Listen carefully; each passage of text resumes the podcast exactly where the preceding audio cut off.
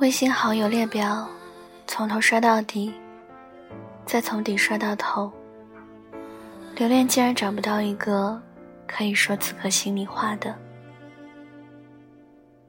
午夜两点，他盯着手机屏幕按了下去，解锁。依旧找不到一个可以在午夜两点诉说心事的人。翻回聊天记录，刚李明读的那句“我累了”，赫然在目。我累了，平平淡淡的一句，只三个字，却比吵架的恶语相向来的更有力度。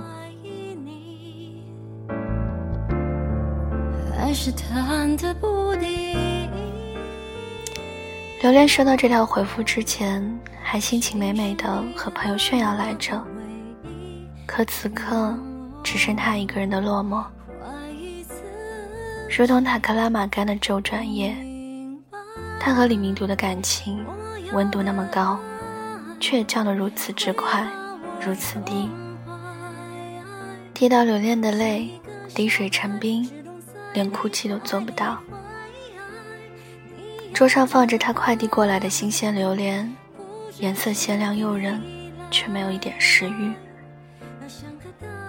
一夜未眠，他把和他回忆好好的过了一遍。第一次见李明笃的时候，留恋是一只高傲的胖孔雀，最漂亮的羽毛展示在他前面，而他假寐着不屑一顾。照班里其他男生的评价，刘恋是属于长残了的美女，有着高颜值的脸蛋儿，偏偏上天也同样有分量的身材。有着高颜值，所以他一直很高傲，总是高昂着额头。有着具体型，也让他时刻充满着不甘心。高傲如孔雀，也会受人冷漠。留恋不甘心做一只胖孔雀。从那以后的每一次，留恋都在尽力的在李明笃的面前展现出光彩照人的一面。可事情却总不如愿，似乎老天总是帮着李明笃为难留恋。课间，他从前面经过，纤细的手指，雪白的肌肤。轻轻从侧颈送到皮筋，整个头发散开，长发飘散，像飘入广告里的侯佩岑。他回过侧脸，这都很完美。接下来是不完美的那部分。他回过头看着李明笃的表情，正好撞在班主任的身上，扎扎实实。他的额头磕掉老师衣服格子衬衣上的花色扣子。正中眉心。班主任是个年代感很浓的老师，古板、老派、守旧。一个女生披头散发，像什么样子？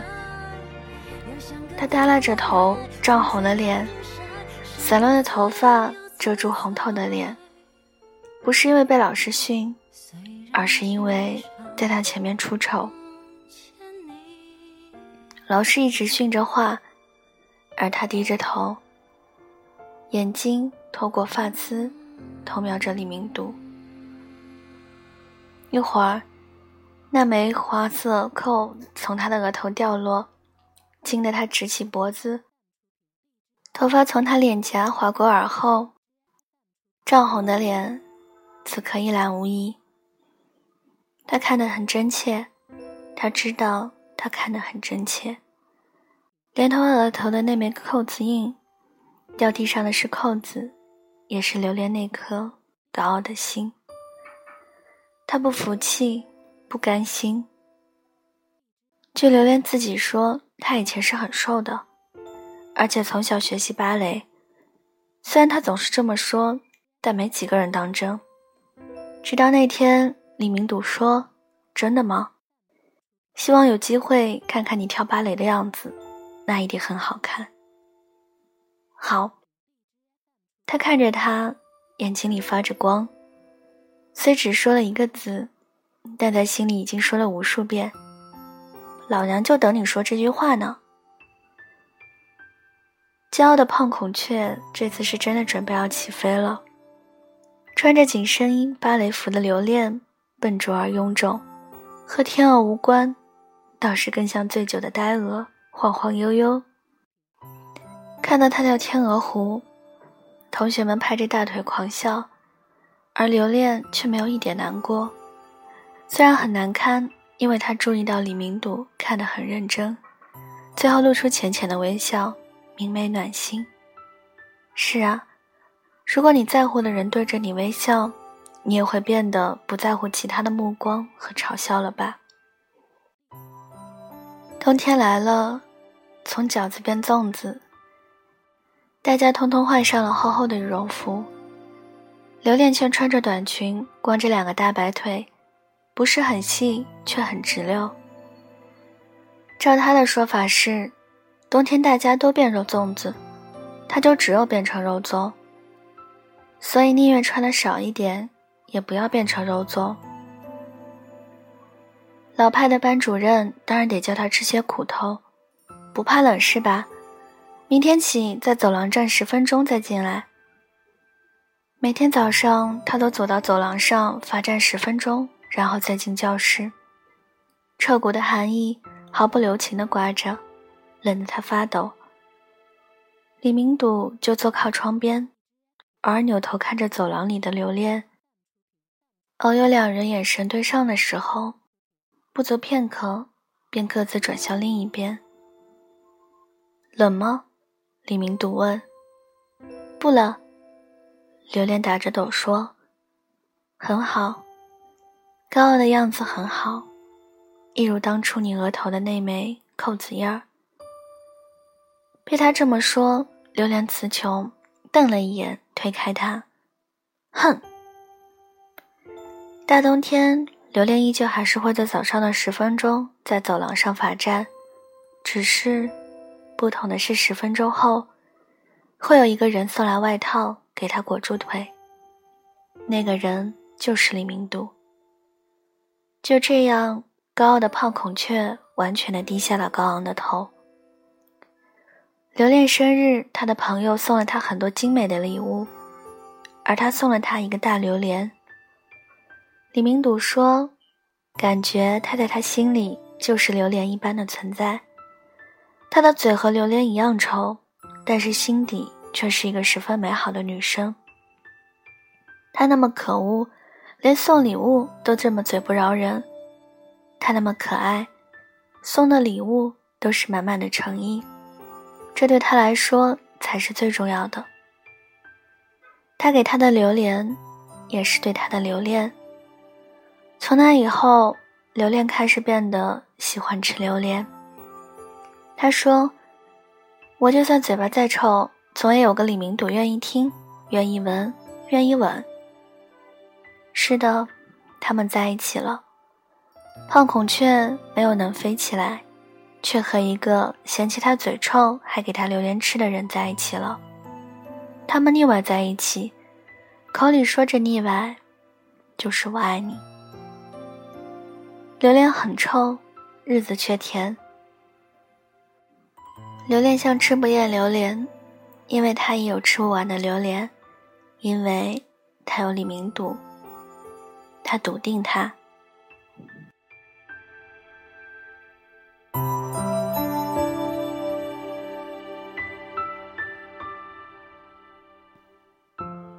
很快，班里的消息就传得沸沸扬扬，刘恋和李明笃在一起了。没多久，就传到了班主任的耳朵里了。课间，李明笃先被单独叫到办公室，大概十分钟之后，带着青涩的脸回来。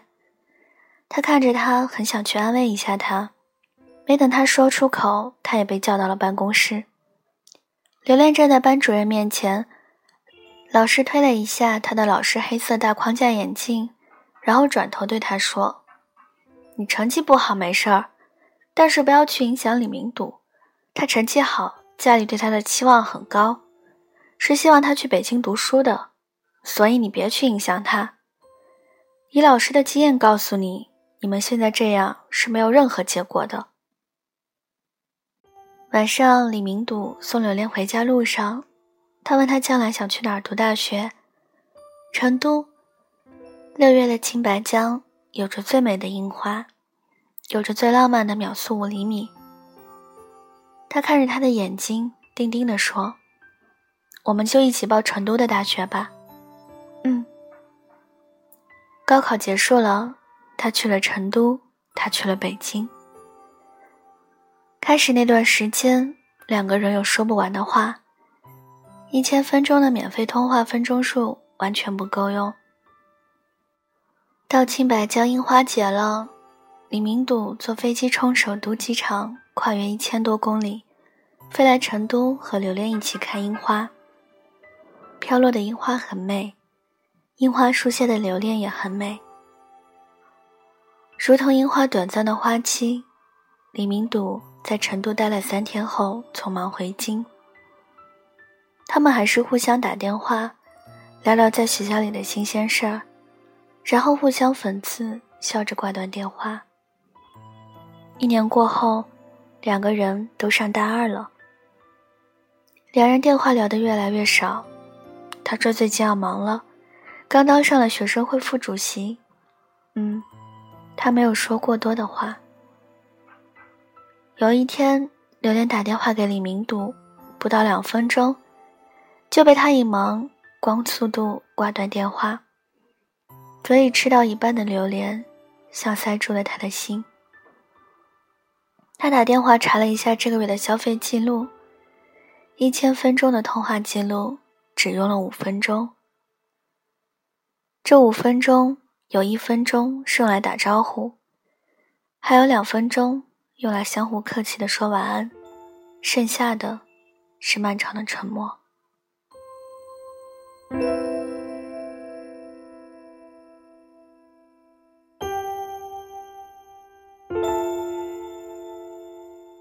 两个人在一起，忽然某一天都相互客气起来了，大概他们在一起的日子也就走到了尽头吧。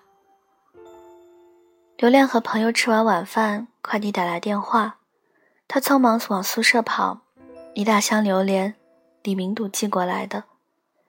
直觉告诉他不对劲，李明笃每次都是一个个榴莲给他寄，这次这么多，肯定有问题。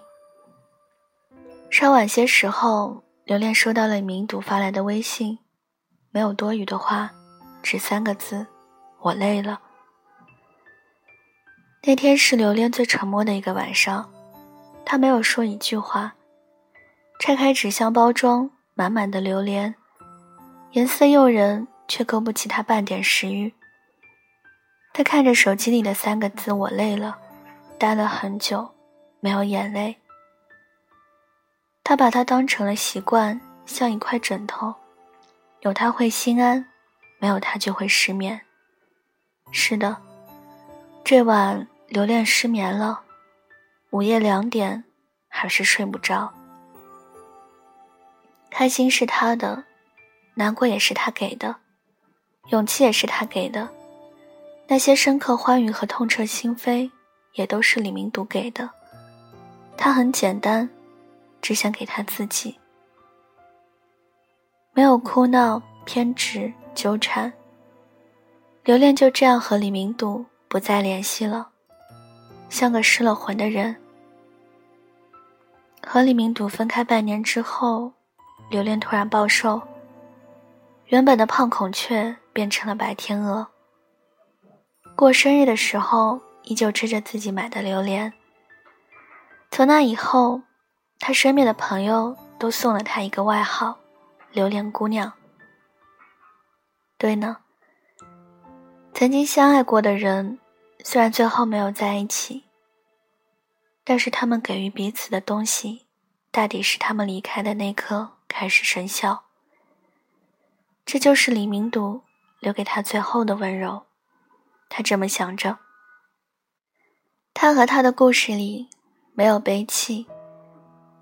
他记得的是那年青白江樱花节，樱花飘落的秒速五厘米。